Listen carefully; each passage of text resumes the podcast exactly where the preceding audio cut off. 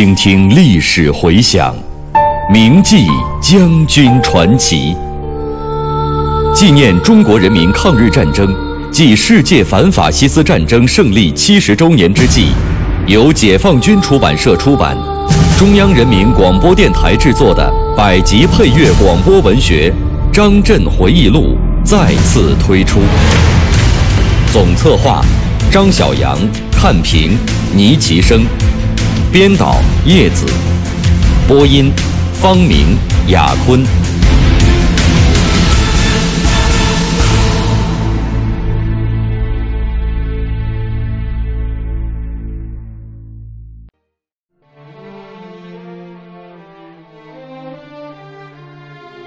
张震在文革期间的经历颇不寻常，但是不管遇到什么情况。他都能坦然处之，保持坚定的政治信念，保持旺盛的革命斗志。逆境确实考验人，也锻炼人。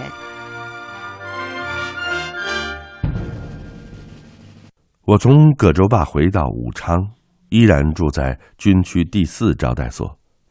四月底，军区党委确定。由我和不久前调来的张显阳副司令员一起分管军区的军事训练工作。一九七二年底，吴瑞山调任军区副司令员，也和我们一起抓训练。他们都有丰富的部队工作经验，大家合作的很愉快。回到军区工作以后，我想了很多。自文化大革命开始以来，身处逆境。失去在军队工作的条件，而今有了这个机会，更应该加以珍惜。自己虽然年近花甲，但是决心在军区党委的领导下，抓紧时间努力工作。在文化大革命期间，林彪一伙为了达到其不可告人的政治目的，批判所谓的单纯军事观点，鼓吹突出政治，冲击训练工作。大砍军事院校，致使部队的军事素质全面下降。武汉军区同全军一样，当时训练工作也处于严重落后的局面，干部，特别是基层干部严重失训，部队出现了战士想学但是没有人教，干部想教但是不会教的现象，部队练兵的优良传统。遭受到了严重的破坏。面对这种状况，如何尽快清除林彪一伙对军队建设的破坏，迅速扭转军事训练的落后局面，是我想的最多的问题。早在一九七二年初，叶剑英副主席就提出，全军要办好教导队。据此，中央军委于四月十九日发出了。关于办好教导队、加速轮训部队基层干部的指示，这个指示明确了办好教导队、加速轮训基层干部的意义，对如何办队、如何施教提出了具体的要求。其中我印象特别深的就是，要求各部队把打过仗的、有经验的领导干部组织起来，亲自任教，当队长、排长、班长。进行传帮带。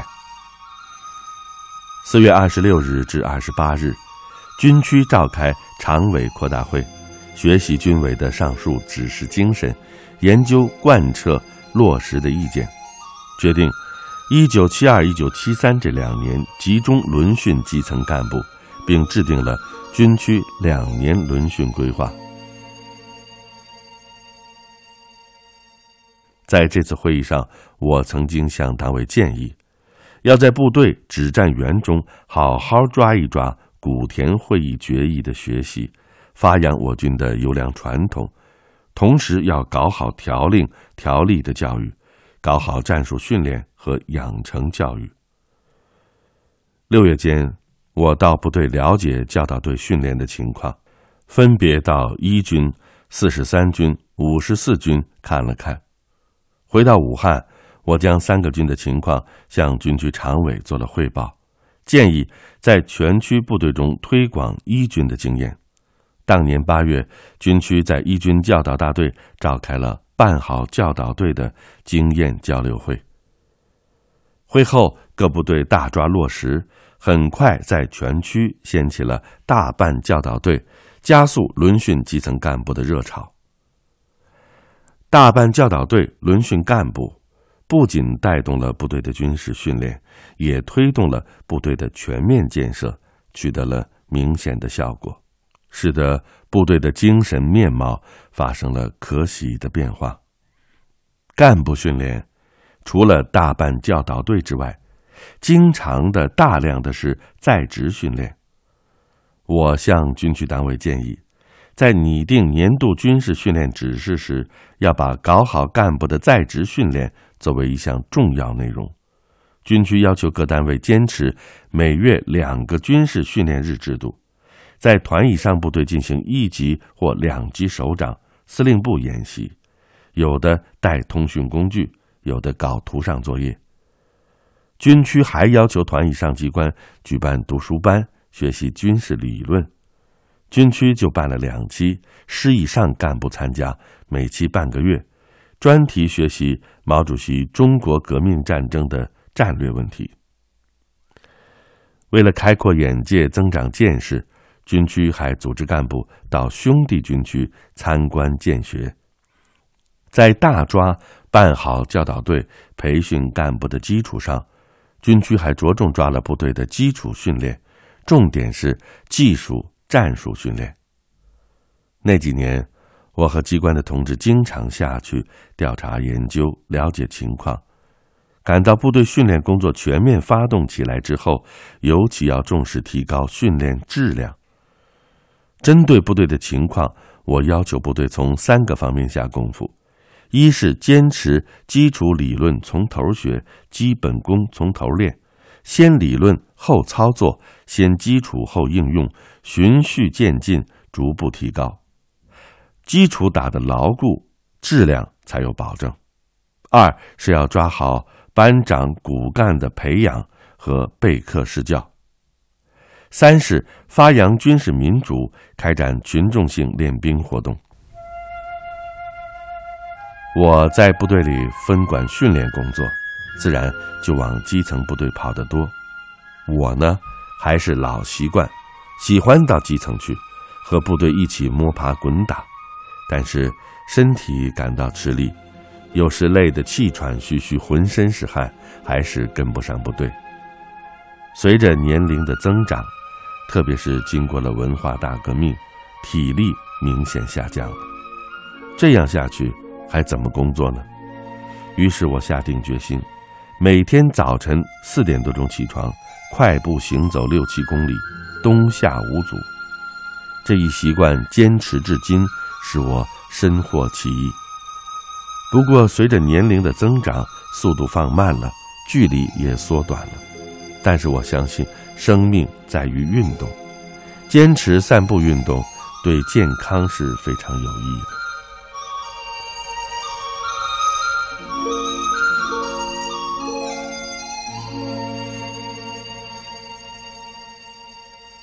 在训练的过程中，我发现各级司令部的建设还有不少薄弱环节。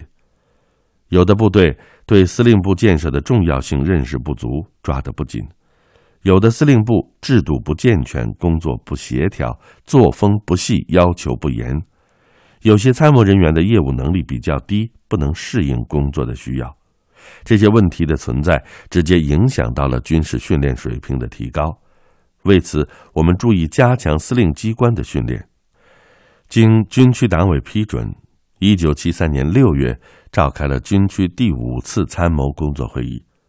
这样的会议由于多年没有开，部队反响很大。与会同志遵照毛主席关于军队要统一、军队要整顿、要准备打仗的指示，分析司令部建设的形势，总结交流经验。研究进一步加强司令部建设的措施。会议开了十多天，效果不错，在不少问题上取得了共识。在这次会议上，我专门就党委首长怎样抓司令部建设讲了如下一些意见：要正确把握司令部在现代战争条件下的地位和作用，要把司令部建设列入党委议事日程，要认真的进行传帮带。首长要注意尊重参谋人员的劳动，支持参谋长的工作，从政治上、工作上、物质上关心他们。在这次会议之后，军区统一拟定了参谋六会的具体标准，修订重印了军区军训部编纂的参谋业务手册，并编写了相关教材下发，受到军区部队各级机关的欢迎。兄弟军区的同志知道后，也纷纷来信索要。一九七三年十二月，为了提高干部的军政素质。中央军委采取了一项重大措施，决定恢复和增建四十一所院校，其中每个大军区成立一所军政干部学校。这是对我军建设和发展具有深远影响的一个决定。军区党委对组建干部学校工作十分重视，多次开会研究，确定在信阳原武汉军区步兵学校旧址建校。但是，该校自一九六八年七月撤销之后，营区成为某坦克师的驻地，营院被重新布置，教学设施被挪作他用，教材教具荡然无存，教员散落各地。在这个旧址上复建军政干校，困难非常多。大概因为我在军事院校搞过十多年吧。军区把筹建军政干校的任务交给了我。接手之初，我带领机关有关人员多次来到信阳，与学校筹建领导小组一起，从规划整体布局、配备领导班子到选调教员、建设训练场地以及教学保障工作等，都一一做了研究。为了加快军政干校的筹建步伐，在指导思想上，我提出。要确立边建边兴的原则。凡筹建中遇到的问题，只要是我职权范围内的，总是以快节奏处理，能够马上解决的，当场拍板解决；不能当场拍板的，回军区向常委汇报。一旦决定，立即答复。就在我们学校筹建期间，一九七四年初。江青等人打着批林批孔的旗号，把攻击的矛头指向了周总理、叶帅等老一辈革命家。这场运动也波及到了军队。一次，学校筹建领导小组的一位负责人找我，问学校的批林批孔运动怎么搞。我对他讲：学校刚刚组建，当务之急是要把教学准备工作抓好，你就管组建学校。别的不要管，他们按照我讲的去做了，建校工作基本上没有受到批林批孔运动的干扰。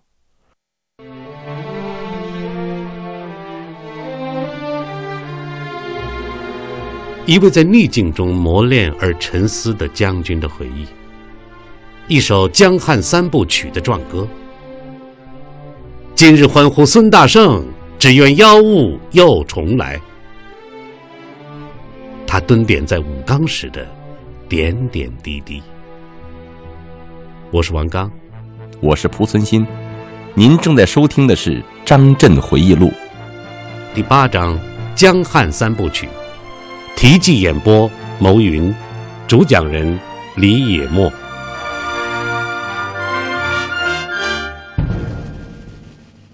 筹建干校最难的事情是选调教员。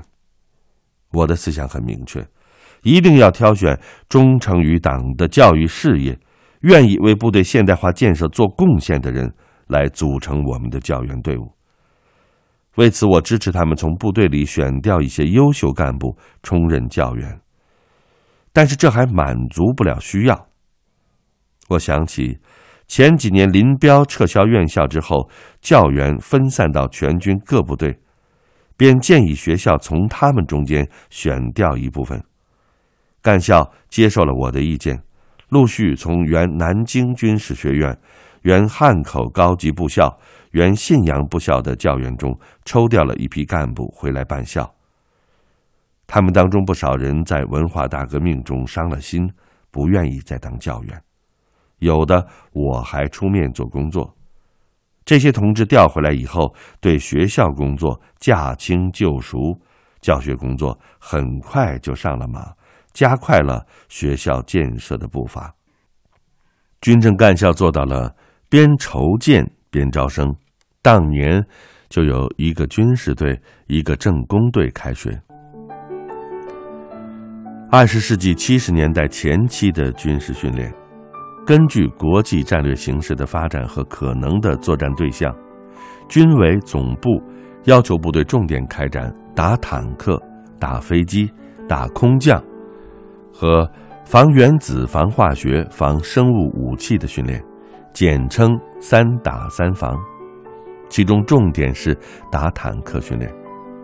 叶帅一九七三年十月曾经号召。要把打坦克之风吹遍全军。根据叶帅的指示精神，为了提高干部对打坦克的认识和组织指挥能力，军区先后进行了两次较大规模的打敌集群坦克的士兵演习。通过这两次演习，探讨了步兵怎样打坦克，民兵各军兵种怎样打坦克。分队干部怎样组织指挥打坦克，在实践中摸索出了一些经验，对于未来反侵略战争的特点有了一定的认识。这一次实兵演练在全区部队中产生了广泛的影响，为全区部队普遍开展打坦克训练创造了条件，推动全区部队的军事训练迈上了一个新台阶。演习期间，遵照毛主席的命令，全国八个大军区的司令员进行对调。杨得志同志调任武汉军区司令员，我仍然分工管军事训练。怎样不断的提高军区部队的训练水平，把训练逐步引向深入？我想，武汉军区地处国家中央，是全军唯一的内陆军区。军区部队是统帅部的战略预备队，未来作战担负着机动作战的任务。军区部队的军事训练必须从这一特点出发，着重研究运动战问题。于是便向军区党委提出建议，并得到同意。一九七四年十月，军区决定由我负责，在五十四军组织一次团运动进攻实兵战术演习。当时。韩怀志任该军军长，他在组织部队训练、导演对抗演习等方面思想比较活跃，思路比较清晰，部队训练成效比较明显。为了及时推广这一次实兵演习的经验，军区决定同时召开演习现场会，军区团以上干部七百多人到会观摩。这次现场会学习毛主席关于人民战争战略战术的论述，学习陆军师运动进攻以及炮兵、坦克兵在运动进攻战斗中的运用原则，并把研究战例、想定作业、参观实兵演习很好的结合起来，提高了与会同志对运动战在未来反侵略战争中的地位作用的认识。对现代条件下运动进攻战斗的特点和原则有了初步的了解。一九七五年是很不寻常的一年。年初，毛主席启用邓小平同志担任中央军委副主席兼总参谋长，全军上下都很高兴。小平同志到任后，马上提出来要整顿军队。克服派性，恢复军队的优良传统，并且提出要把训练摆到战略地位上。同年六七月间，他又主持召开了中央军委扩大会议，具体部署了整顿军队的任务，并且采取一系列加强军队建设的措施，深得各级干部的拥护。我和许多老同志一样，深信。有小平同志参加军委的领导工作，军队建设一定会面貌一新。在研究部署一九七五年军区部队训练任务时，我考虑，前几年着重抓了干部训练和部队的基础训练，抓了团规模的士兵演习，在此基础上可以再提高一步，搞一次师规模战役演习。这一想法又得到了军区党委的支持，最后确定，一九七五年十月，由四十三军军长楚传宇主持。以一二七师为主，在河南临汝地区进行一次师规模的进攻战役演习。整个上半年，我的主要精力都用于演习的组织、筹划和准备。谁知道演习还没有开始，我就于九月间被调离了武汉军区。时光过得真快，转眼间。我在武汉和葛洲坝工作已经六年。一九六九年底，我来武汉的时候，只身一人。后来，林松携儿女举家迁来，两个大孩子先后结婚，孙女儿莲莲、孙子张斌相继出生，三代同堂，增添了许多乐趣。这期间，我的工作三次变动。经历颇不寻常，增长了不少知识。不管遇到什么情况，我都能坦然处之，保持坚定的政治信念，保持旺盛的革命斗志。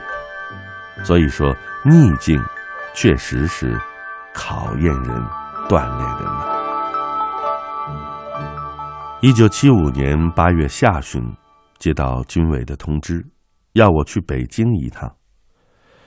到了北京以后，粟裕同志代表军委和我谈话。当时军委有一个六人小组，由叶剑英副主席牵头，负责调整干部和要地部署。粟裕同志是小组成员之一。他开门见山的对我说：“军委考虑要你到总后勤部当副部长，有什么意见？”我思想准备不足。表示从来没有专门做过后勤工作，担心做不好。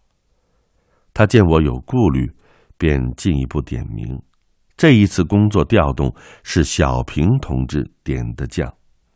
他还讲了总后领导班子的状况及军委的看法，强调现代条件下作战，后勤的地位越来越重要，总后的担子很重。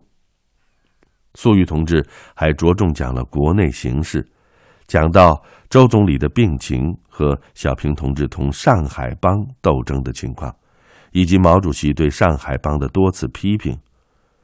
我在军区工作，虽然对全局了解不多，但是对江青等人的言行还是很有感觉的。谈话期间，我们的心情都很沉重，对时局的发展很担忧。